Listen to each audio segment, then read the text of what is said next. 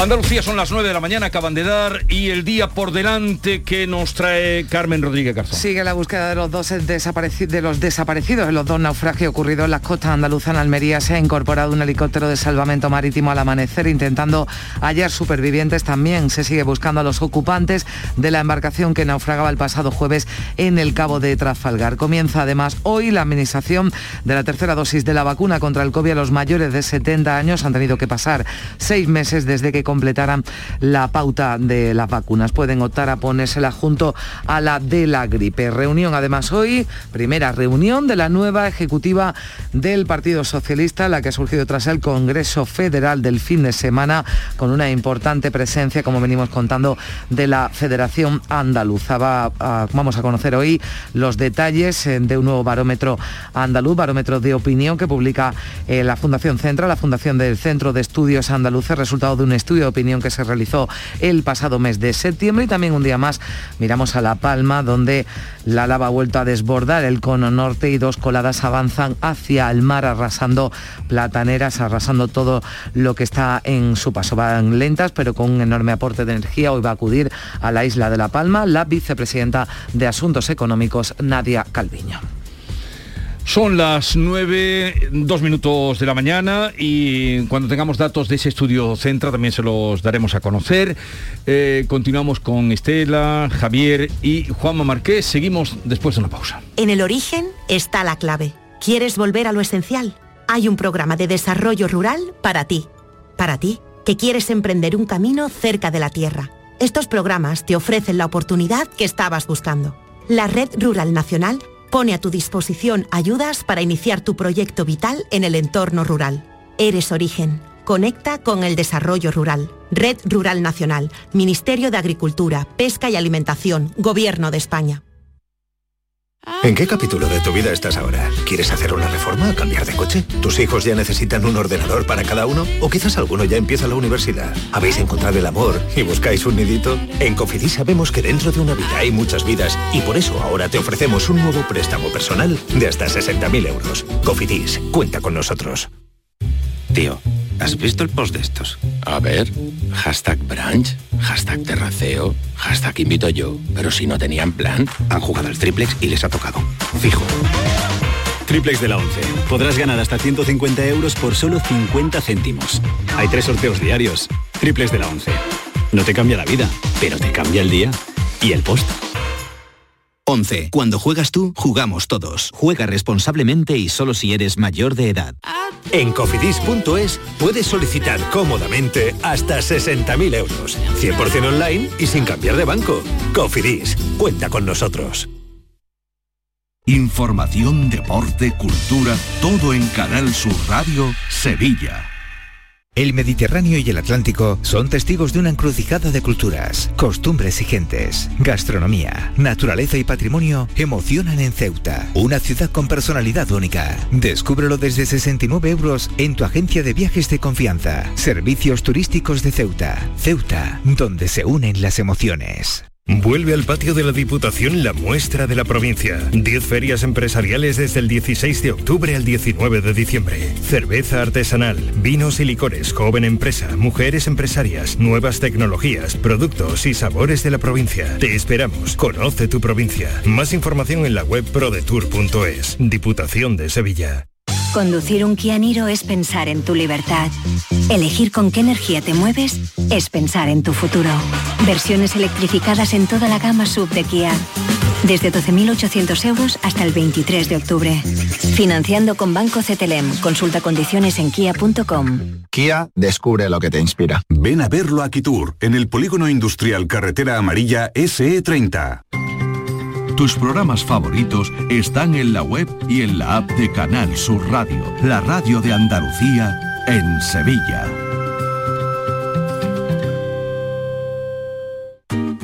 Hola, soy Nuria Fergo y todos los días me levanto con una sonrisa. Haz tú lo mismo y vuelve a sonreír. Este mes en Vitaldent te ofrecen un 20% de descuento en tu tratamiento de implantología. Llama al 900-101-001 y pide tu cita gratis. En Vitaldent quieren verte sonreír.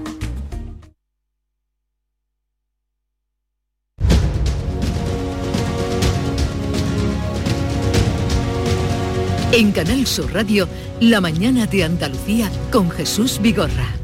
Y dentro de un rato, enseguida vamos a hablar con David Moreno, director del plan de vacunación en Andalucía. Pero antes concluyamos con este repaso al Congreso del Peso en Valencia.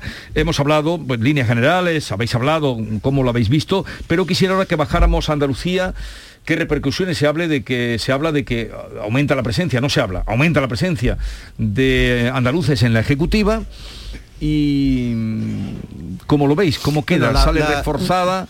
La, la proporción, digamos que más o menos es la misma. La única diferencia era que mm, los andaluces que estaban en la nueva ejecutiva, en la, en la anterior ejecutiva, perdón, en la anterior ejecutiva de Pedro Sánchez, eran todos de es solamente de Pedro Sánchez y no de la Federación Andaluza, digamos, Exacto. eran porque eran sanchistas, pero estaban en contra del secretario general y ahora hay gente de confianza de Pedro Sánchez y gente de la confianza de Juan Espada.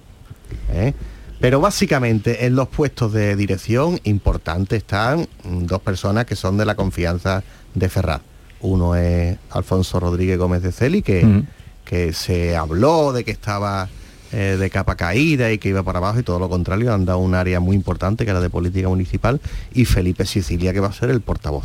Yo, yo creo que una de las claves de... A par- perdona, a- y a partir de ahí, digamos, entramos un poquito en la pedrea de quién entra o quién no entra. Sí, Micropolítica. Sí, eh, micropolítica. micropolítica. Pero sí me ha llamado la atención la entrada final de María Jesús Montero, que aunque sea como vocal, significa que María Jesús Montero mm, ha comenzado a ser picada por el gusanillo de la vida orgánica en el PSOE, desde la que ella Siempre ha nunca renegado. quería Pero ver- como nunca- picada si lleva ya muchos... no, Pero no pero, ella, no, pero ella en los gobiernos, ella del partido no, no sabía mucho o no quería saber. Bueno, y como ahora Juan tiene Espada, un ¿no? interés. Bueno, como Juan Espada igual. Yo lo que pasa que a mí hay una cosa que sí me, me parece que es relevante para lo que nos afecta a Andalucía y es que han puesto a, a Juan Espada precisamente en el Consejo este de Política Federal. Que es verdad que es un cargo un poco digamos raro, vamos a decirlo así, ¿no? Que Susana Díaz ocupó y no sirvió para nada porque no tenía ninguna eh, función. No sé si ahora la tendrá o no, pero es verdad que ponerlo ahí al frente, digamos, de todos los varones tiene cierto valor simbólico para lo que supone para Andalucía.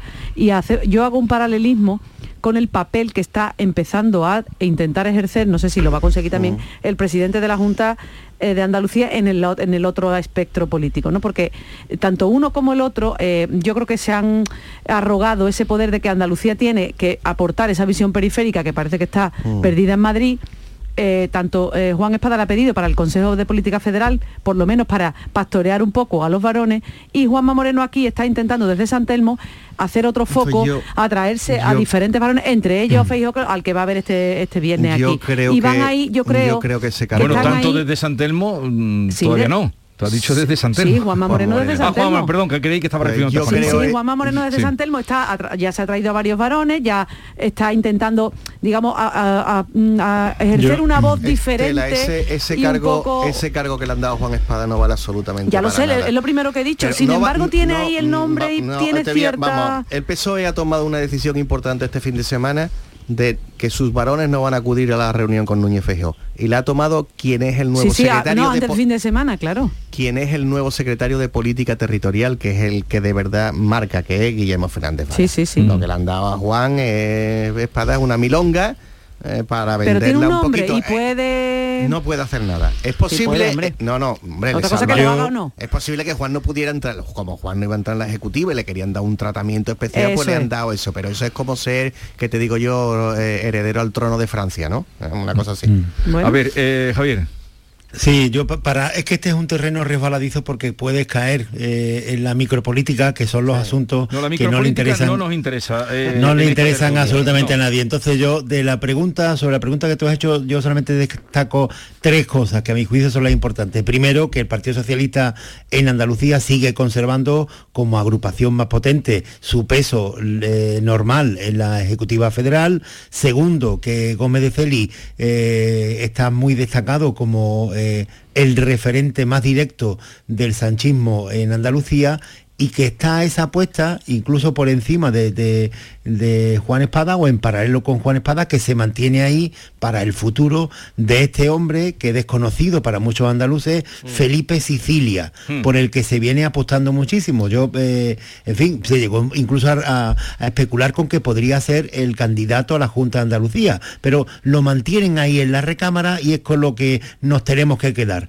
Eh, hay un nuevo nombre en el Partido Socialista de Andalucía que se llama Felipe Sicilia, por el que se apuesta muchísimo desde hace tiempo. Hay otros muchos delfines que se, después se han quedado en nada, en el acuario. Pero eh, Felipe Sicilia, si tenemos que inscribirlo en alguna, en alguna eh, eh, calificación, es en esta. Yo creo que está con la categoría de delfín. Yo lo veo al revés, Javier, completamente al revés. Pues ahora, y ahora lo vamos a ver porque va a empezar a aparecer ya que es, el un, portavoz. Es un portavoz precisamente porque no es peligroso, porque no es delfín y porque no tiene aspiraciones, por eso es portavoz. Yo quien creí que le iban a dar algo importante era cuando nombraron al constituir el Congreso la vicepresidenta María Eugenia Limón, la presidenta de la Diputación de, Huelva.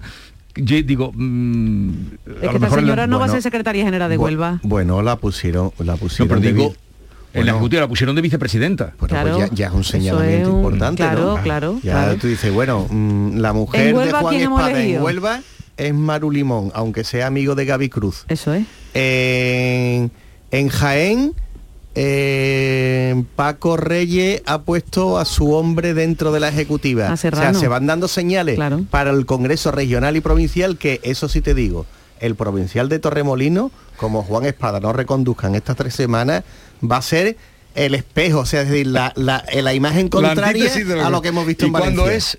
El 6 y 7 de noviembre en Torremolinos. Pero ese es el, el, regional. Regional, es que ha dicho provincial. Bueno, ya no, bueno, los provinciales ya tendrán que mandar los cascos azules.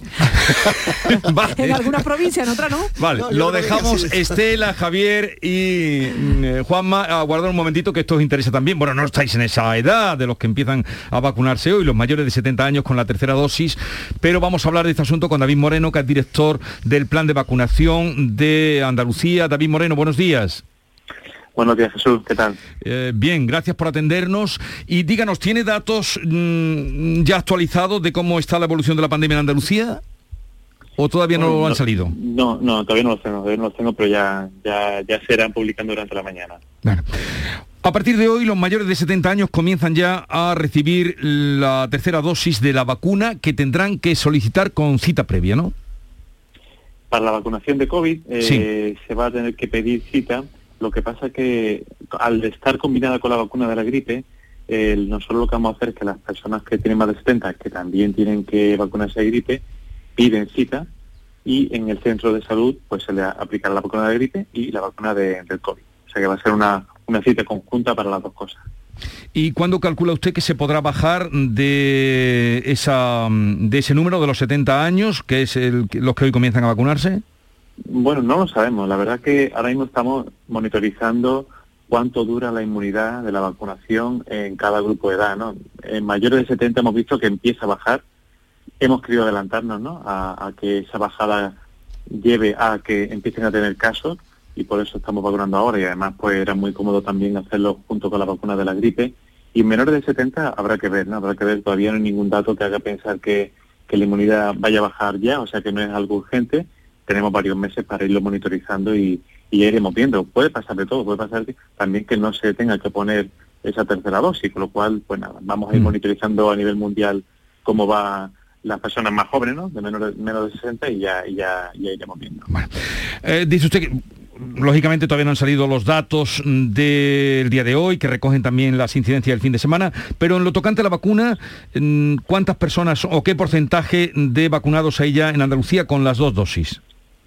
Pues el porcentaje es muy alto. El, 92% de, de los mayores de 12 años, ¿no? que son los que se pueden vacunar, ya se han vacunado y el 90% la tienen incluso de forma completa. ¿no? O sea que tenemos un 90% de todas las personas aquellas que se podían vacunar. La verdad que, que contento. Seguimos vacunando, intentando vacunar a los que no se han vacunado, pero la verdad que, que, estamos muy bien desde ese punto de vista.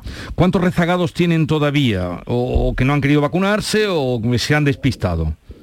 Pues eh, cerca de 600.000, ya hemos bajado por fin de la franja de, de 600.000, ahora mismo son 500, 584.000 los andaluces que pudiendo vacunarse no se han vacunado, muchos de ellos ya han manifestado eh, que no quieren vacunarse, otros pues están dudando y de hecho todos los días se vacunan personas que no habían recibido ni siquiera una dosis, o sea que pensamos que poco a poco, poco a poco iremos arañando personas aquí que, no se han vacunado todavía. Sí, porque ustedes ya más fácil no lo pueden poner. Han ido a los campos de fútbol, han salido a la calle, han ido a las universidades, han dicho que eh, se pueden presentar en, cualquier centro y sin cita. Todas, todas las comunidades del mundo. Eh, Muchísimos puntos de, vacunación sin cita eh, diariamente. Diariamente hay aproximadamente 100 puntos en toda Andalucía para poder ir sin cita y vacunarse de la primera, de la segunda, de lo que necesite esa persona. Y dice usted que son más de 500.000. Efectivamente, son más de 500.000. Más de 500.000. Bueno, eh, yo creía que habían bajado un poco más, Carmen, creía que, que, habían bajado un poco más después de todo ese empeño que han puesto. Carmen. 584.000 es el dato que nos daba David Moreno. ¿Qué tal? Muy buenos días. Buenos días. Bueno, entiendo, claro, que van a seguir, ¿no? Intentando, decía, cada día vamos arañando un poco, hay campañas puestas eh, en marcha, ¿no? Porque no sé si todavía tienen esperanza que se pueda hacer algo, ¿no? Con estas personas. Bueno, la, eh, digamos que estamos abiertos ¿no? diariamente para poder vacunar. Aproximadamente estamos vacunando 2.000, 3.000 personas cada día, cada día. Son pocos, evidentemente, pero no son cero. Es decir, vamos avanzando, aunque lentamente vamos avanzando. Eh, hoy va a comenzar esa eh, administración, tercera dosis a los mayores de 70 años. Ha tenido que pasar seis meses desde que hayan completado la, vacunación, ¿no? Es, es, correcto, seis meses, o sea, mayor de 70 años y seis meses después de la pauta completa. Exactamente. La cosa es que la mayoría, la mayoría ya tiene más de seis meses desde que se pusieron la segunda dosis. Recordaros que los mayores de 70 años se vacunaron en torno a febrero o marzo y ya la mayoría, aproximadamente el 98%, ya han pasado seis meses, o sea que prácticamente todo. ¿Y ya se ha completado eh, la vacunación con la tercera dosis en residencias de mayores, a personas eh, inmunodeprimidas? Todo eso ya está completo aquí en Andalucía. Seguimos vacunando algunos inmunodeprimidos que todavía no se han vacunado. En residencias sí se han vacunado ya, ya todas las residencias. Y inmunodeprimidos es un grupo bastante complejo porque hay que irlo llamando uno a uno, confirmar que efectivamente tienen ese tipo de inmunosupresión concreta que, que les hace que tengamos que ponerle su tercera dosis y ese grupo ya sabíamos que vamos a tardar un poquito más, pero estamos avanzando, ya vamos por de más del 70%. Bueno, ahora tienen que seguir con esa campaña, bueno, para llegar, aunque sea poco a poco, a esos rezagados, pero también hay una campaña importante puesta en marcha para concienciar también de la importancia de la vacuna de la, de la gripe, ¿no? Nos decía hace unos días, ¿no? Inmaculada Salcedo aquí ya también en estos, en estos micrófonos que era importante, ¿no? Esa vacunación de la gripe, sobre todo para no confundir síntomas por el peligro de la coinfección, ¿no? Con el COVID. La gripe siempre es importante, pero es cierto que estamos en una época, tanto el año pasado como esta, en la que interesa mucho, mucho prevenir la, gripe, por, no solamente por los motivos intrínsecos a la gripe, sino también por eso, ¿no? Por eh, no tener síntomas parecidos al COVID, que siempre puede hacer que esa persona tenga que pasar por una PCR de COVID, tenerse que, manejar de forma diferente y, esto evidentemente pues ayuda mucho al sistema sanitario el tener menos personas con síntomas que pueden confundirse con el COVID. Sí, y una cuestión más, los menores de 12 años. Los datos parece que eh, se están ofreciendo, los que se están haciendo en hospitales de todo el mundo, también aquí en España, son, son positivos. ¿Va a ser necesario, se va a poner finalmente esa vacuna a los menores de, de 12 años? Pues es algo que todavía no está decidido, ¿no? De hecho, el Ministerio de Sanidad tiene un grupo de trabajo específico para estudiar este, este asunto y así están también el resto de países, ¿no? Estamos intentando ver dónde está el, balance exacto de beneficios y riesgos para la vacunación de los niños. Hay algunas cosas que son obvias, ¿no? Que los niños ahora mismo son los que los únicos que no están vacunados de, la comunidad, que van al colegio con mascarillas, que aunque no suelen ser graves los casos de COVID los niños, pero sí que tenemos muchos casos de lo que se llama el COVID persistente, eh, niños que tienen síntomas que persisten varios meses y que eso le hace pues tener problemas de, a nivel de escolar, de integración social y esto es algo que estamos valorando entre todos y ver si, merece la pena de verdad, ¿no? Al final también pues nos interesa mucho que circule el menor número posible de, casos en la comunidad y los niños, aunque no tengan casos graves, sí que pueden mover, digamos, el virus por la comunidad y pegárselo también a otras personas mayores o inmunodeprimidas Y esto es algo que todo ello en su conjunto se está valorando. Eh, a la espera de lo que vaya a pasar con los niños, con ese, esos estudios que se están haciendo. Señor Moreno, mm, los adultos que pasaron el COVID eh, en primavera y que se vacunaron, que mm, hay muchos, en septiembre, ¿deben ponerse la segunda dosis de Moderna cuándo? Si son personas menores de 65 años y han pasado el COVID antes de eh, vacunarse, eh, no tienen por qué ponerse la segunda dosis. ¿no? Esto es algo que científicamente es lo que está ahora mismo demostrado en, muchas publicaciones. La persona que ha pasado COVID y luego se pone una dosis y es una persona joven y con su inmunidad, digamos, eh, competente, no necesita una segunda dosis. Eh, sabemos que hay ahora hay un poco de confusión con este tema porque hay países que te exigen esa segunda dosis, pero nosotros a nivel técnico tenemos que decir lo que hay que decir, ¿no? que es que no necesita esa segunda dosis, incluso esa segunda dosis le puede producir más reacciones y evidentemente es más riesgosa que beneficiosa. Pero habla usted de menores de 65 años, ¿no? Exactamente, los mayores de 65, su inmunidad, digamos, pues ya no es tan potente, ya. sí que se recomienda una segunda dosis. Menores de 65 años que se hayan puesto la vacuna en septiembre, mm. eh, septiembre u octubre, eh, no necesitan esa segunda dosis, sea de la vacuna que sea. Sea de la vacuna que sea, efectivamente. Vale. Los, eh, los hospitalizados, señor Moreno, bajan, afortunadamente, pero la, los que están en los hospitales andaluces sigue habiendo una mayoría de no vacunados. Efectivamente, eso es algo que, lo hemos visto durante toda la campaña de vacunación. ¿no? La mayoría de las personas que, que acaban siendo graves, la mayoría son personas no vacunadas. Bueno, pues ya más no se puede decir. Más no se puede decir de, esa realidad. Eh, David Moreno, director del Plan de Vacunaciones de Andalucía, gracias por estar con nosotros. Un saludo y buenos días. Muchas gracias a vosotros. Buenos días. Hasta luego. Y vamos a aprovechar, ya que estamos en esto, despedimos a Carmen, Carmen hasta, mañana, hasta mañana. Y vamos a asomarnos a un centro de salud de vacunación de la gripe en eh, Málaga. Eduardo Ramos, buenos días. ¿Qué tal? Buenos días, Jesús. Pues efectivamente nos encontramos en el Centro de Salud de la Colonia Centené, de Teatinos, en este barrio universitario por excelencia. Y tenemos con nosotros pues, a la persona responsable de este centro, que es la coordinadora de, cuidados, Katy Dracova. Katy, ¿qué tal? buenos días. Hola, muy buenos días. ¿Qué tal? Eh, me decías que hace aproximadamente como unos 40-50 minutos ya han comenzado las vacunaciones. ¿Qué, balance? Sé que todavía es muy pronto, pero ¿qué podemos, qué balance podemos hacer un poco de normalidad en esta primera jornada de vacunación, no? Bueno, esto es acogido con ganas, la población está, deseando que se arrancara esta campaña de la gripe y bien, llevamos ya desde las ocho y media poniendo dosis. Por lo que estamos eh, viendo, estamos escuchando, ¿no? Está previsto un poco que sean para vacunar a personas de más de 65 años, para embarazadas, para crónicos. Mm, ¿Qué es lo que está viniendo más? ¿Están viniendo más, digamos, las personas mayores o qué perfil de lo que habéis visto hasta ahora son los que están preguntando o vacunándose más? Bueno, en un principio sí, como hoy empezamos a, vacunar a personas mayores de 65 o más años, realmente ahora mismo es la población que más acude. Eh, también embarazadas, puérperas, es decir, personas que han dado a luz eh, hasta, hasta seis meses de haber dado a luz. Entonces ahora mismo principalmente son eso, son personas mayores lo que están, vamos, personas mayores no, de 65 años lo que están acudiendo.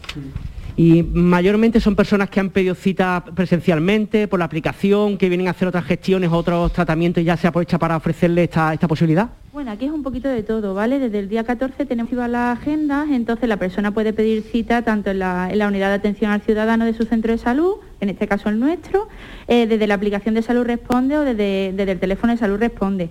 De todo modo también hacemos eh, las consultas de enfermería, hacemos una captación activa y una, una captación oportunista también. Si la persona viene para otra eh, actividad y está dentro del rango de la población diana, pues aprovechamos también para vacunarlo. Eh, junto con esta vacunación de la gripe, que ya decíamos que comenzaba la semana pasada en centros de, mayores, también se está mm, ofertando la posibilidad de poner la tercera dosis de la vacuna del COVID, ¿no? Eh, sí, ahora mismo tenemos aprobada ya para ponerle la vacunita del COVID a las personas de 70 o más años que hayan pasado seis meses de la segunda dosis de, de COVID. Entonces se le puede poner junta. Incluso también tenemos la vacuna del neumococo 13, eh, que aunque se ha hecho muchísima captación activa y yo creo que la gran mayoría de la población diana está, está vacunada, también revisamos la, la historia y en el caso de que no la tengan puesta también la podemos poner junta de forma concomitante. Eh, Jesús, pues esto lo tenemos por aquí. Las personas que vengan esta mañana a este centro de salud, como tantos de toda Málaga y de toda Andalucía, pueden ponerse hasta tres vacunas en una, con lo cual, bueno, señal de que, de que la gente está por lo menos pendiente y preparada para poder vacunarse. Muy bien. Pues gracias Eduardo Ramos y también a ese centro de salud que también te ha acogido. Un saludo, buenos días. Un saludo. Eh, ¿Qué más hay que decir? ¿Qué se te ocurre a ti, Estela, decir para que la gente se vacune, los que no se han vacunado todavía, por lo que decía el director de... Pues la verdad es que, es que te, te- te da coraje, ¿no? Que el, el- la- el- el sistema público de salud está ofreciendo un remedio para una enfermedad que ya estamos viendo, hemos visto desgraciadamente todo lo que nos ha acarreado y la gente no se convence. Yo hay cosas que no comprendo. Yo las cuestiones personales de cada uno, por supuesto que las respeto, pero es que aquí no estamos hablando de una cuestión personal, estamos hablando de una cuestión de salud pública, porque aquí estamos incomodísimos con las mascarillas y las tenemos Sí. Puestas. Nos pica, nos molesta, nos incomoda y las tenemos puestas. Entonces, quiero decir que son, son cuestiones que no es por mi propio bien, es también por los demás y hay que proteger a todos. Pues claro, hemos visto lo que hemos estado sufriendo. Yo no entiendo cómo hay gente que no se quiere vacunar, porque me parece una postura muy egoísta. Claro, como está todo el mundo vacunado, yo no me vacuno y a mí me da igual. Si alguien sufre algún elemento, eh, efecto adverso, que lo sufra los demás. Hombre, yo la verdad que no sé si habría que hacer como en Italia. Eso Yo- te iba a preguntar, o os voy a preguntar si habría que hacer Eso, mire ¿pensáis usted, que si usted no está vacunado no puede ir a trabajar y ya está, porque es que, que no, no- hay es que derecho. El porcentaje de personas que quedan de vacunar es tan bajo que yo ya los calificaría de irreductibles. En, en Italia es que tienen más, ¿no? Claro, Sí, en Italia tienen más. más. O sea, es que en España Son más díscolos. Es que en España realmente tenemos ya casi un, digamos, una, una mayoría búlgara de de inmunizados. Como es un posible que haya gente, es, posi- es posible que haya gente eh, pues que esté más fuera del sistema, pero lo que nos queda son los irreductibles. Que quizás Estela cuando pase el tiempo y cuando pasen los años se terminen vacunando, ¿eh?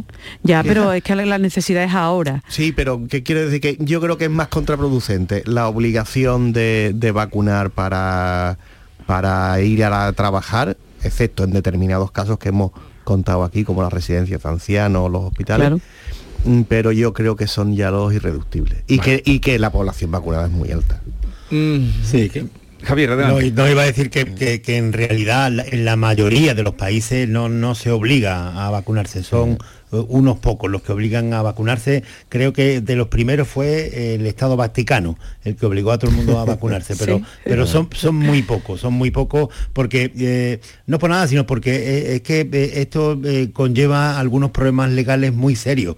eh, que, que- que tú vulneres el derecho de, de- de cada persona. En España ya hemos visto lo que pasó, lo que está pasando con los decretos de, de estado de alarma de- del gobierno, que han sido declarados inconstitucionales, a pesar de que todo el mundo piensa o sostiene o respalda que se confinara a la población, pues han sido declarados inconstitucionales porque no se ha respetado la Constitución. Imaginaros en lo de la vacuna. Con lo cual, en un país como España, que estamos a la cabeza en vacunación porque aquí la gente eh, es más normal que, que en otros eh, países y no. Sí, sí, no, no. eh, eh, muchas veces nos criticamos a nosotros sí, como sí, sí, sociedad es verdad, es por como somos, pero somos muy normales en esto y la gente entiende que lo que hay que hacer es vacunarse y, y la- el porcentaje de los que no se vacuna es realmente irrelevante, con lo cual meterse en, en- en camisas de once varas legales para resolver algo que, que es mínimo, yo no lo haría.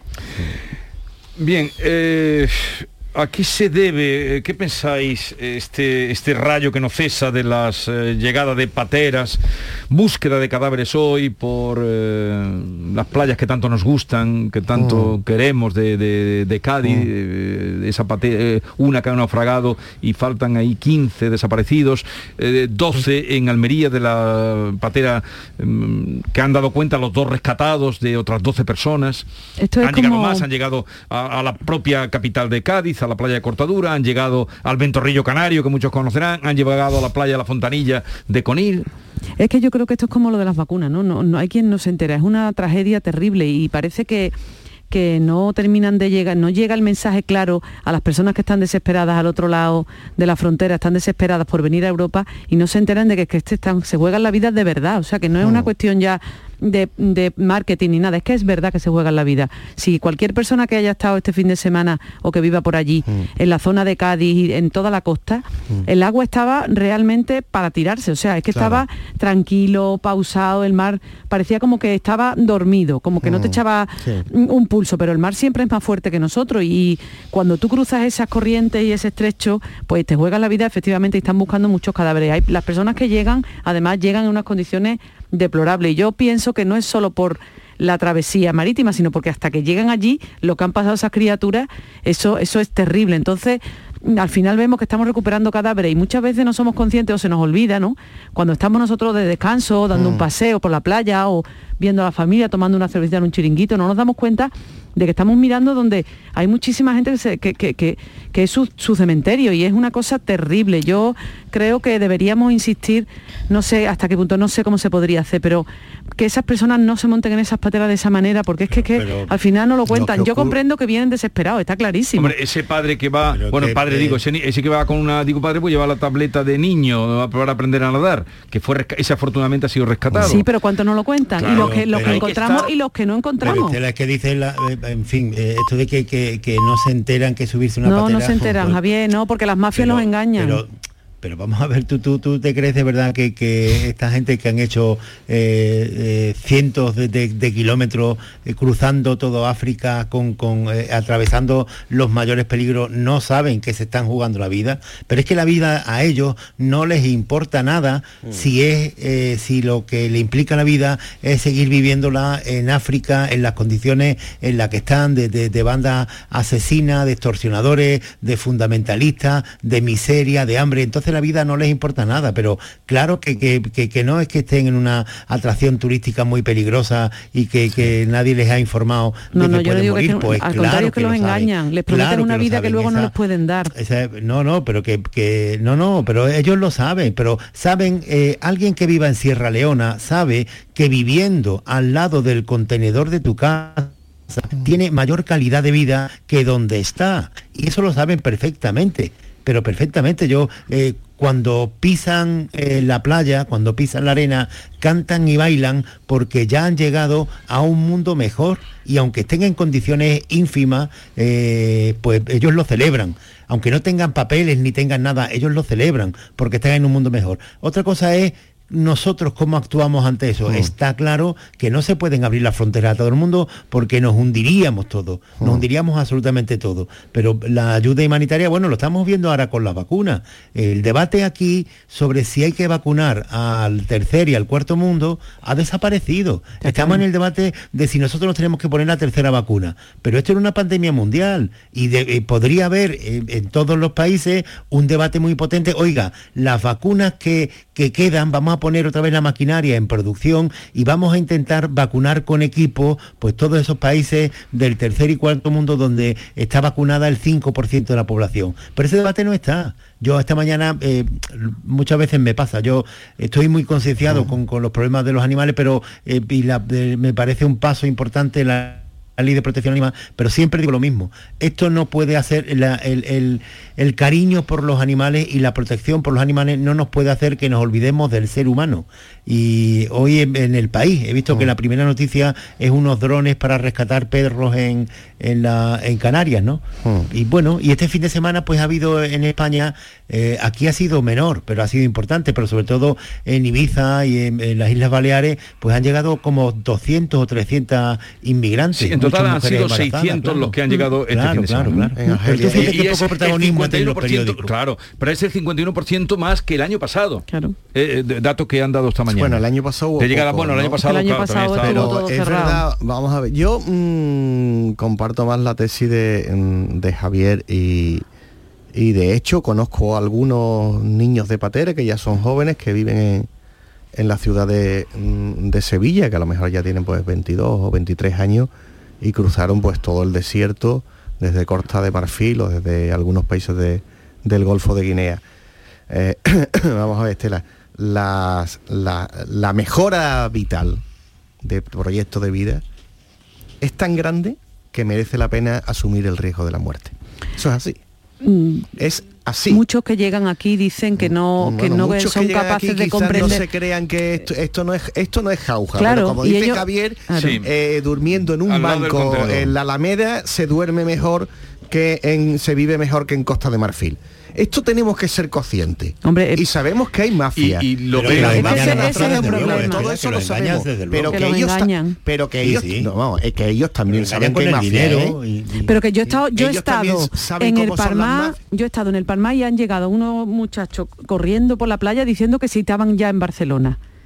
Eso me ha pasado a mí, yo decía, perdone que engaño, usted- ese es el yo, engaño, no, ese es no, el engaño, no, no está usted en posiblemente Barcelona. Barcelona. Queremos Francia, está de Barcelona, esto es Barcelona, y pues no Mira, te queda nada para llegar a conozco un Barcelona. caso eh, que me lo ha contado este chaval de aquí, su hermano se escapó de, de Costa de Marfil, digo, se escapó porque era menor de edad, le robó un dinero a la madre y estuvieron dos o tres meses sin encontrarlo, lo han encontrado en el Líbano. Fijaros, en el Líbano lo han encontrado. El- la, la- la ruta y, y hasta qué puntos pueden ser engañados que en vez de terminar Pues en. Algeciras o en Zahara de los Atunes Sí. a terminar en el Líbano. Ese riesgo lo asume. Ahora, por sí. parte de los gobiernos, por parte de los estados, yo creo que tenemos el, el- el- el derecho, y no solo el derecho, sino el deber de y la obligación de controlar toda la inmigración eh, eh, irregular. Eh, es una paradoja, es una paradoja, pero que solventamos al menos de esta manera. No queremos que entren, pero vamos a salvarlos si están a punto Hombre, está claro. de ahogarse. ¿no? Claro, eh, es que... Bueno, que algunos países no lo han, no lo han practicado tam- también durante algún tiempo. Bien, eh, ¿qué pensáis de la coreanización que está viendo en las pantallas? No sé si habéis visto ya esa, Ah, yo, yo la esa serie del calamar? No. del juego de calamar, visto, si veis sí. que tiene No la- tanta... ¿Dónde está el secreto para esa penetración que incluso ha saltado la, la censura china? Bueno, vamos a ver. esta semana- el- el cor- la coreanización, Coreanización, yo no sí. creo que sea tan grande, pero es verdad que en Corea se están haciendo unos productos culturales de masa, Bueno, bueno, musicales. culturales no se le puede llamar a todo Bueno, cultural. es que todo cultural no puede ser Todo Benito no es Pérez Galdós. cultura, Marqués. Ah, no, ah, no, no, Javi, todo no es no. Vamos a ver, coreana No, es la película, la coreana es la película Parásitos. ¿Tampoco te gustó Parásitos? Jesús. Todo es comparable. Una Vamos, te- espectacular. Te contesto con una cita del libro que estoy leyendo ahora de mi querido Mauricio Vicental, que, Sí, que magnífico. dice que tendrías que leerlo más de lo que lees tú, las cosas que lees en verano. Cultura es todo aquello que el hombre primitivo no necesita para engordar. Bueno, vale, bueno, pues voy- hablo de productos de consumos de masa. Vale. Entonces, vamos a ver, en Corea se hacen cosas muy buenas y también se hacen cosas eh, Hombre, claro, como en todo peores, como en todo sitio. Y es verdad que se ha convertido en una potencia también musical y en el cine y ahora ha llegado esta serie. Esta serie, es, mm, cuando yo la veo, yo la, la- la he estado viendo, me falta eh, un capítulo, es verdad que es violenta y tal, pero yo cuando veo esta serie si- siempre me pregunto, ¿cómo de majara tiene que estar el guionista? Es decir, o sea, no ya la serie, digo, estas personas tienen que tener un pro- uno- unos problemas realmente extraños. Claro que los tiene, es que Como el que hace cine de terror japonés. Digo, esto es que esto no es romanticismo, esto tiene que estar bastante trastocado. El problema del juego del calamar, que tampoco merece la pena verla ni, ni nada, es que efectivamente hay un, efa- un efecto de emulación por parte de niños, de los jóvenes, y claro, y están em- comenzando a reproducir en los recreos juegos violentos de, de- de estas características. Aquello que oigas algunos que yo, yo he leído que es una, una parábola del capitalismo y tal, eso es un rollo, eso es mentira, es una serie hiperviolenta, de mal gusto y que juega con todas las emociones y todos los Es sentimientos que ahí de está las el personas, problema. Yo creo que esa es la clave. jóvenes. Por eso yo coincido con Jesús en que eso no es cultura, porque lo que hace es, eh, al final, es tan básico como que enaltece la, violen- la violencia Bueno, y la normaliza. decir, eh, la, la industria lo y que a mí, y a mí me parece a mí me parece del mm, entretenimiento. a mí me parece que no es de recibo o sea yo yo lo rechazo la rechazo. No veo el, el juego del calamar porque no quiero porque tengo objeción de conciencia contra esa serie. Esa es la realidad en mi caso De esta semana no pasa que yo vea el juego del calamar porque eh, yo es que es curioso porque eh, al principio yo pensé que esta era una serie infantil y, es- y por eso no, Sí. no, no le presté mucha atención. Pero después, al margen del fenómeno que ya la han visto en el mundo como 120 millones de personas, es algo eh, realmente impresionante. Lo que está para lo que está desaconsejado es precisamente para las personas menores de 16 años, sí, porque sobre todo en el Reino Unido, que también es una sociedad, para analizarla, está empezando a ver eh, eh, citas que dadas, ¿no? Scotland Yard está No, siguiendo sí, por sí, redes sí, sociales, sí. porque porque tiene razón. está empezando eh, a provocarle problemas serios de convocatoria. Pero este en los últimos días me he encontrado con, con, uno que es amigo, que es, que es José Antonio Zarzalejo, que me dice, que lo conocéis todo, y me dice, oye, estoy enganchadísimo al juego del calamar. Digo, ¿pero qué me dice? Digo, bueno, pues la voy a ver. Y luego he visto que tu admirado Pérez Reverte, Jesús, también en redes redes sociales ha dicho, estoy enganchado al juego del calamar, pero ojo, lo único que quiero advertir, la serie es muy buena y lo único que quiero advertir es que esto no es una serie infantil. Y, y entonces yo después de esas dos referencias, ya digo, de esta semana no pasa. Yo he visto la semana pasada que hicimos aquí una mañana eh, opiniones de la gente que estaba viendo el juego del calamar y yo también creí que era infantil como Javier. Es que juego- pero me fui a ver, he visto el primer capítulo. ah, Veo que puede enganchar, pero ojo, yo donde voy es que, que la colonización de Estados Unidos vino más por el cine que por los marines, ¿eh? Hombre, y esto, China está fabricando ahora 3.000 máscaras al día del juego del calamar, por ejemplo. Bueno, ¿y qué pasó con, con la casa ¿no? de papel de 30.000. España? ¿Qué, qué pasó con la casa de papel de España? Pues lo mismo, se convirtió sí. en... en- y, y también hubo quien dijo, esto es una apología de- de- del antisistema y está invitando a la gente, bueno, la gente ve la casa de papel, se engancha, pero no se pone a robar banco. Porque quiere decir que afortunadamente Pero es la normalización de la violencia lo que yo rechazo, Y habrá habido atracadores, habrá habido Pero, atracadores bueno, claro, con la cara de pero- Dalí. Yo Sí, cuando, pero- cuando era pero pequeño y, una se, cosa y se es- estrenó en el cine Superman, había gente que se tiraba de la casa con Claro, una capa, lo hubo, claro. decía, vamos a ver. hombre, que mm, trastornado es siempre. En el mundo Claro, y efecto claro. emulador pues puede Pero que el problema es la- que, que la normaliza, la violencia la Pero aquí normaliza. nadie quiere la violencia y aquí todo el mundo está con el. Imagine a la que sale cualquier acto y sin embargo consumimos violencia por un tubo porque es. Película esta película esta serie como otras tantas es muy violenta entonces Es muy somos violenta. pura No la he a mí visto, eso es lo que no spoiler, me... por favor, que no la he no, visto. no, Somos pura Yo contradicción. no te puedo hacer spoiler porque yo tampoco la he visto entera. Yo he visto algunos trozos y he dicho esto, vamos que no, y, que y- me y niego la novela de mi amigo que leí este verano pues es violencia y todo es violencia y luego pues, a la que tal ya estamos con el piano cantando Imagine Bueno, somos a- pura contradicción va- va- vamos a ver, eh, desde Homero, desde Homero, mm, gran parte de la literatura mm, se hace Pero no me- con algo. No, hombre. no, es que hay maneras gusta de tratarla, pero Jesús, que ¿no? ¿Te gusta? Venga, pero te Jesús. quiero decir que la, violen- que la violencia, pero- que la claro, violencia claro. es inherente al ser humano, Sí, claro es que sí. obvio, está claro. Lo que pasa que hay maneras y maneras de Eso es, tratarlo. eso es. Y vamos a ver, esto es una serie, eh, esto es un, un- un puro producto de marketing, como es, como son los de Carmen Mola. Un producto de, de guionistas que saben muy bien cómo, cómo construir una historia, cómo enganchar, que se engan con la tensión, cómo crear polémica y ya está. No, no le demos más vuelta, tampoco pasa absolutamente nada. No. El, el mundo transcurre y ya está. Y después de el juego de calamar, que yo tampoco creo que sea tan buena serie, a mí me gusta más el calamar a la plancha. Estos que Sí, cogen tú eres muy aficionado ¿no? Qué bueno, sí, sí. está muy bueno en Un calamar de potera, mejo. Como el calamar de potera dulcecito está más rico. Vamos, que yo, que yo, que yo la veo porque soy periodista y tengo hija que la estaban viendo, si no, no me hubiera Yo vi- pasado eh, nada. Javier vi el primer capítulo y algo del segundo, pero no sé si me da- le entregaré más, le dedicaré más tiempo, porque la Yo digo no- que, no soy objetora de conciencia, sí, no la veo. gusta, la dejo, eso está claro. Sí, sí. Pero que, que esto que decir, eh, eh, en la mayoría de las plataformas eh, es curioso porque cuando tú empiezas a ver una película ya te advierten en principio y son cosas a veces muy infantiles, porque puede haber una película que es absolutamente blanca y te pone arriba el lenguaje man- malsonante, Sí. maltrato animal, Sí, contenido sexual. Sexo, suicidio. Sí, sí, sí, pero es una cosa de verdad. Algunas cosas, algunas veces ponen tanto que casi te cuentan Por la película. cierto, la terminamos. La semana antes del Congreso del Sí. PSOE, te he leído aquí, te lo he hecho antes, que estaba cerrado porque me interesaba el tema y te he preguntado. Había muchos medios comunicativos que estaban hablando Sí. de las, em, las proposiciones que iban a llevar o enmiendas, no sé el término, al Congreso del PSOE para prohibir los toros. Sí. ¿De esto se dijo algo? ¿Ha salido algo? No, no? vamos a ver. al PSOE, al- como todos los congresos, va una ponencia marco y a ellos se presentan enmiendas. La- cada militante o cada agrupación es libre de presentar la enmienda. Cuando se analizan en comisión, si no hay más de un 20%, pues ni siquiera se debate.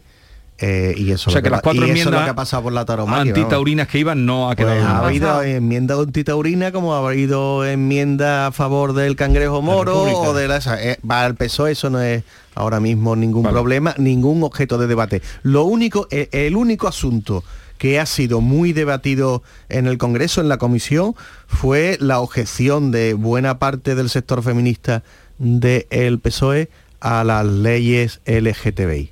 Ahí sí que hubo, hu- ahí sí que hubo debate. Y en el asunto de la prostitución.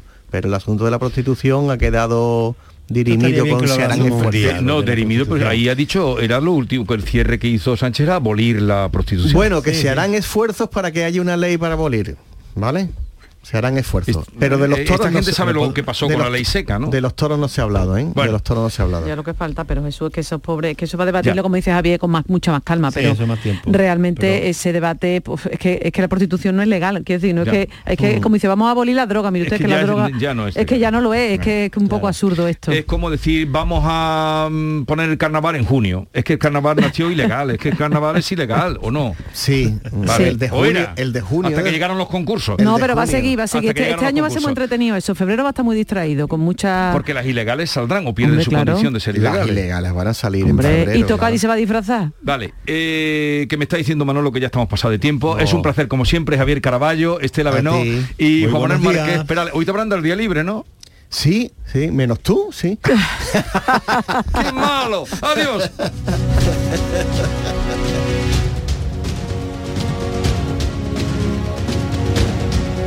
La mañana de Andalucía con Jesús Vigorra. La violencia sexual no es una película. Llama al 016 si necesitas información o ayuda. Delegación del Gobierno contra la Violencia de Género. Ministerio de Igualdad. Gobierno de España. No hay que acabar con el miedo, sino con lo que produce el miedo. Hola, soy Nuria Fergo y todos los días me levanto con una sonrisa. Haz tú lo mismo y vuelve a sonreír. Este mes en Vitaldent te ofrecen un 20% de descuento en tu tratamiento de implantología. Llama al 900-101-001 y pide tu cita gratis. En Vitaldent quieren verte sonreír. Este lunes, a partir de la una de la tarde, la tertulia de la jugada de Sevilla te llega desde el nuevo restaurante Burro Tomares, con toda la información y actualidad del deporte de Sevilla. La gastronomía más canalla se cocina en Tomares, en Burro Canaglia Bar and Restó de Tomares, en la avenida del Aljarafe 1416. Disfruta de la experiencia Burro Canaglia Bar and Restó de Tomares. Te quedarás sin palabras. Tiñe de azul tu otoño. Ya están aquí las nuevas actividades del Acuario de Sevilla. Tiburones a medianoche, el lado oculto del acuario y las exclusivas cenas entre mares. Ahora, además de visitarnos, podrás vivir diferentes experiencias. Más info en acuariosevilla.es. Las noticias que más te interesan las tienes siempre en Canal Sur Mediodía, Sevilla. Y este miércoles, desde la sede de la Universidad Nacional a Distancia, la UNED, en Sevilla. Un centro en el que puedes cambiar tu futuro eligiendo estudios entre más de 28 titulaciones. El mayor campus de Europa que estrena curso. Canal Sur Mediodía Sevilla. Este miércoles desde las 12 en directo desde la sede de la UNED en Sevilla. Con la colaboración de la UNED en Sevilla. Jesús Vigorra, Mariló Maldonado, Yuyu, Rafa Cremades, Domi del Postigo, Pepe da Rosa. Todos están en Canal Sur Radio Sevilla. Ni el challenge del papel higiénico, ni el de la botella. Los retos más difíciles a los que se enfrenta nuestra generación están en la vida real, como el famoso encontrar trabajo challenge o el independizarse challenge. Y aunque para superarlos necesitamos vuestro apoyo, aceptamos el reto. Súmate en aceptamoselreto.com. FAD 916 15 15. Vete a dormir con una sonrisa, con el show del comandante Lara. El humor más travieso, los invitados más divertidos, las mejores versiones musicales de Calambres. El show del comandante Lara, los domingos en la medianoche después del deporte. Quédate en Canal Sur Radio, la radio de Andalucía. Esta es La mañana de Andalucía con Jesús Vigorra, Canal Sur Radio.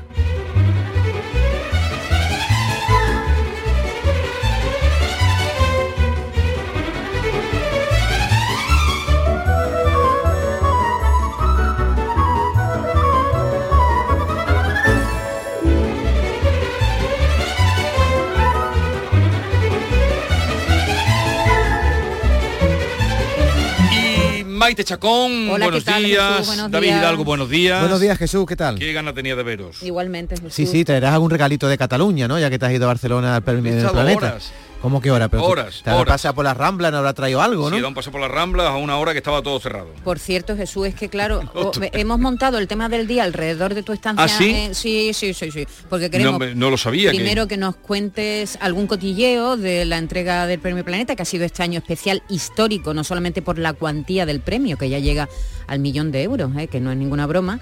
Y Bueno, se queda, casi la mitad se lo queda Hacienda. Hacienda, sí. Bueno, mm, está muy bien. Casi la mitad. Que se hagan Tú eras, que perdona, tú eras uno de los 600 invitados, o sea, a- eres exclusivo. He leído que solo era, solo entraba allí personas invitadísimas. No, es que o vas invitado o no vas. Y tú eras uno de los 600. David, allí eh, no te puedes colar, querido. No te puedes Allí o colar. vas Pero con tú- el tarjetón tú, o no El entras. enchufe de donde la has sacado tú, Vigorra, yo Pero también qué quiero enchufe, ir. llevo yendo desde el año 94. Llévame un día. Llevo yendo desde el año 94. Bueno, he fallado, he faltado mucho. Además, desde que hago este horario, eh, llevaba tres años sin ir. ¿A qué huele la reina Leticia?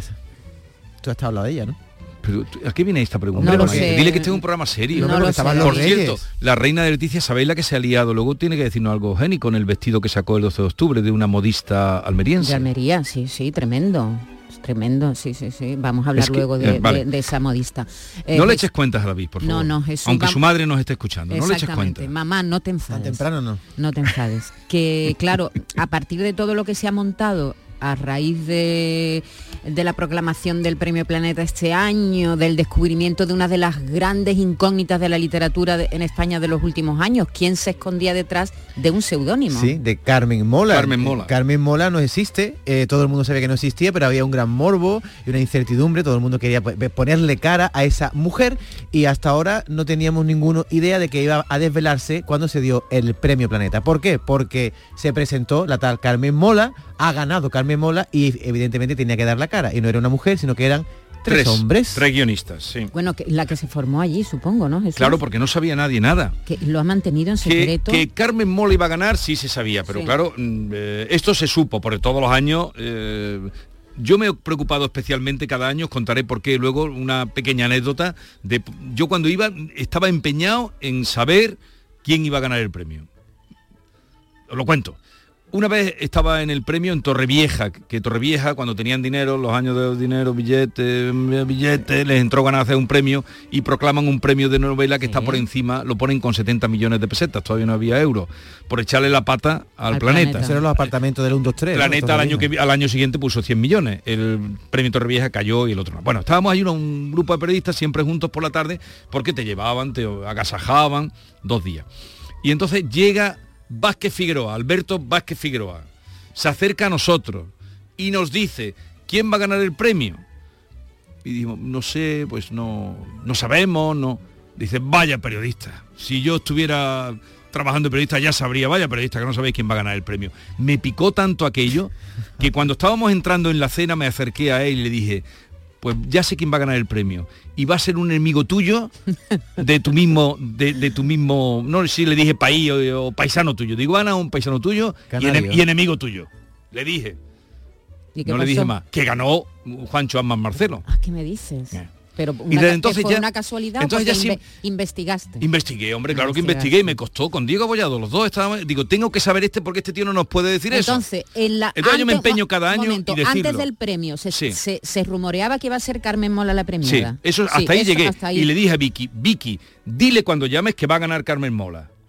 Dile que va a ganar Carmen Mola y que van a salir, va a salir quien esté detrás de Carmen Mola. Bueno, yo sabía algo más, yo no los nombres, ¿eh? pero dije que van a salir eh, Los que están detrás cierto, de Carmen pero no sabía, no Me sabía. voy a poner una pequeña medallita porque en este programa hemos hecho unos podcasts literarios que están colgados en las redes y yo he recomendado siempre a Carmen Mola antes de que fuera tan No he leído ¿eh? yo a Carmen Sí, Mola. cuando ¿Tú hicimos, has leído a Carmen cuando Mola? hicimos, no, no lo he leído, yo pero el único que lo ha leído es él. David Hidalgo. Eso es un mérito tuyo. Pero cuando hicimos aquello de el- el- la isla de, ¿cómo se llamaba? La isla del La isla del tesoro. tesoro, hablando del libro, que Sí. estaba Norma, Sí, sí, sí. estaba Vicky, Y estaba tú. Valenzuela. Él, Sí, sí, recomendó. él recomendó a Carmen, Carmen Mola. Mola. Sí, sí, es una sí. trilogía que es La novia gitana. A mí es que me llamó. Puedo no hago no hago spoiler decir que en la primera página ya la fallecida, que es una novia gitana, está viva, pero le salen moscas del cerebro. Con, Ay, hijo. con eso ya te atrae. Es muy truculento. y Es, creo es que novela negra, ¿no? Sí, el que ha ganado un planeta Policíaca, es policíaca. policíaca y negra, pero el- la bestia, que es el premio planeta, también va por ahí, ¿eh? Es truculento. Vale. Y a todo esto que querías Bueno, decir. a todo esto, eh, claro, no todos nuestros oyentes son escritores, ¿no? Alguno habrá que, que además a lo mejor firme con seudónimo. Mm. Pero eh, eh, hemos pensado, ¿qué nick utilizan, utilizan nuestros oyentes para las redes sociales? No siempre. eh, tú en la red social tienes tu nombre, ¿no? ¿Tú tienes algún nick? Yo tengo un nombre oculto, sí, sí, yo no soy sí, yo. tú no, Yo en, no soy en las yo. redes sociales no eres tú. No O yo. también podríamos un poco de ejercicio de imaginación, ¿qué nombre se pondría? También, ¿qué nombre te si tuvieran que poner, eh, inventar un nombre. Ellos han dicho estamos detrás de un hombre, no detrás de una mujer. Y lo de Carmen Mola salió, según yo estuve hablando con ellos, que unos dijeron, bueno, vamos a ponerle un nombre, pues Carmen podría ser. Y dice uno, eso mola. Mola. Sí, Y se quedó de Carmen apellido. Mola. Carmen porque son muy español. De todas maneras se ha generado un debate para mí absurdo, muy feminista, que no, no entiendo, No, eso no de tiene por qué tiene que haber tres hombres detrás de una mujer. Pues igual Ah, que ha eso habido mujeres detrás de hombres. en Bueno, fin, vamos, por igual. cierto, vamos a aprovechar este momento para contar la cantidad de nombres de autores que en realidad son seudónimos. ¿Ah, sí? Hombre, Mark Twain, por ejemplo. Pablo, Pablo Neruda. No sé. George Orwell. Pablo Neruda Sí, y eh, tantos y tantos otros nombres. Bueno, Ferran Caballero, que Neruda, ¿te acuerdas cómo se llamaba? Se llamaba Ricardo. Eh, Neftalí Reyes. Eh, Leopoldo Alas Clarín, Claro. Es decir, hay muchísimos Bueno, el autores. pobrecito hablador. Y a Azorín, que era José Martínez. Sí.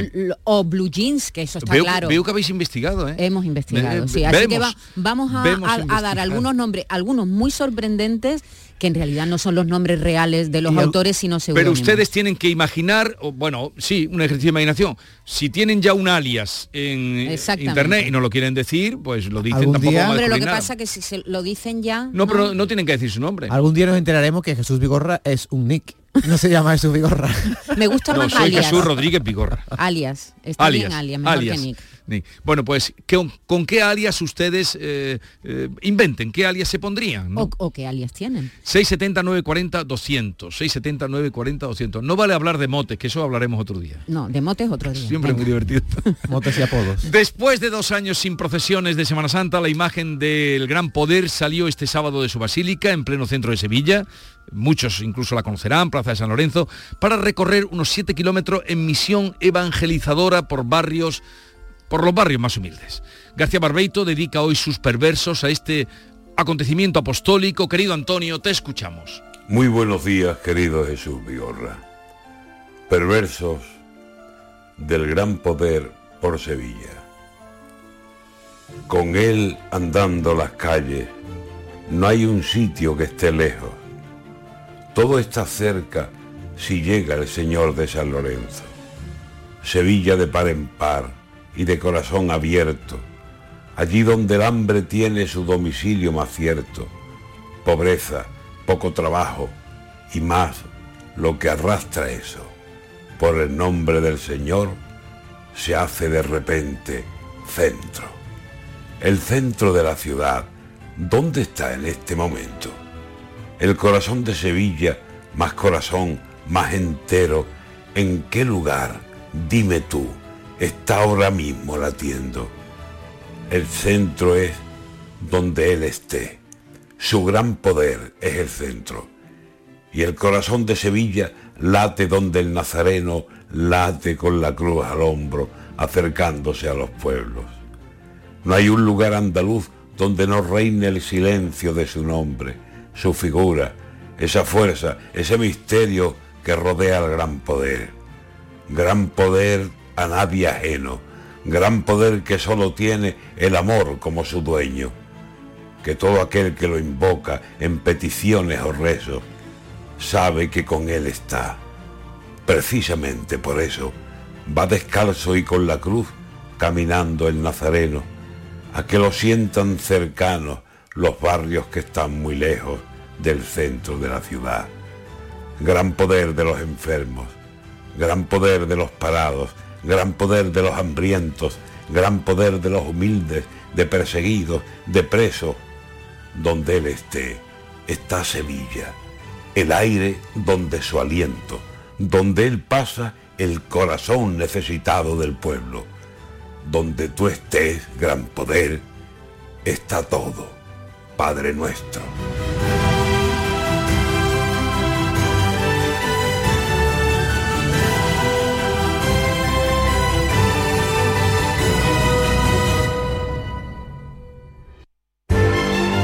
Esta es La Mañana de Andalucía con Jesús Vigorra. Canal Sur Radio. Canal Sur Sevilla. Cuenta la voz de un sabio que para saber de Sevilla le preguntó al giraldillo por los lugares más bellos del barrio de Santa Cruz. Y este le respondió, con aires de azar, maestranza y catedral, la hostería del Laurel has de visitar, y en ella sus tapas, vinos y demás viandas probar. La Hostería del Laurel. Visítanos en Plaza de los Venerables 5 o a través de nuestra web lahosteriadellaurel.com. Porque si le preguntas al giraldillo, Hostería del Laurel, no te la dejes atrás. El Mediterráneo y el Atlántico son testigos de una encrucijada de culturas, costumbres y gentes. Gastronomía, naturaleza y patrimonio emocionan en Ceuta, una ciudad con personalidad única. Descúbrelo desde 69 euros en tu agencia de viajes de confianza. Servicios turísticos de Ceuta. Ceuta, donde se unen las emociones. Conducir un Kia Niro es pensar en tu libertad. Elegir con qué energía te mueves es pensar en tu futuro. Versiones electrificadas en toda la gama sub de Kia. Desde 12.800 euros hasta el 23 de octubre. Financiando con Banco CTLM. Consulta condiciones en kia.com. Kia, descubre lo que te inspira. Ven a verlo a Kitur, en el Polígono Industrial Carretera Amarilla SE30. El programa del Yuyo. Un programa en el que nos gusta reírnos prácticamente de todo, con momentos muy surrealistas, historias imposibles y mis ocurrencias, claro. El programa del Yuyo. Disfruta del lado amable de la vida. De lunes a jueves desde las 10 de la noche. Quédate en Canal Sur Radio, la radio de Andalucía.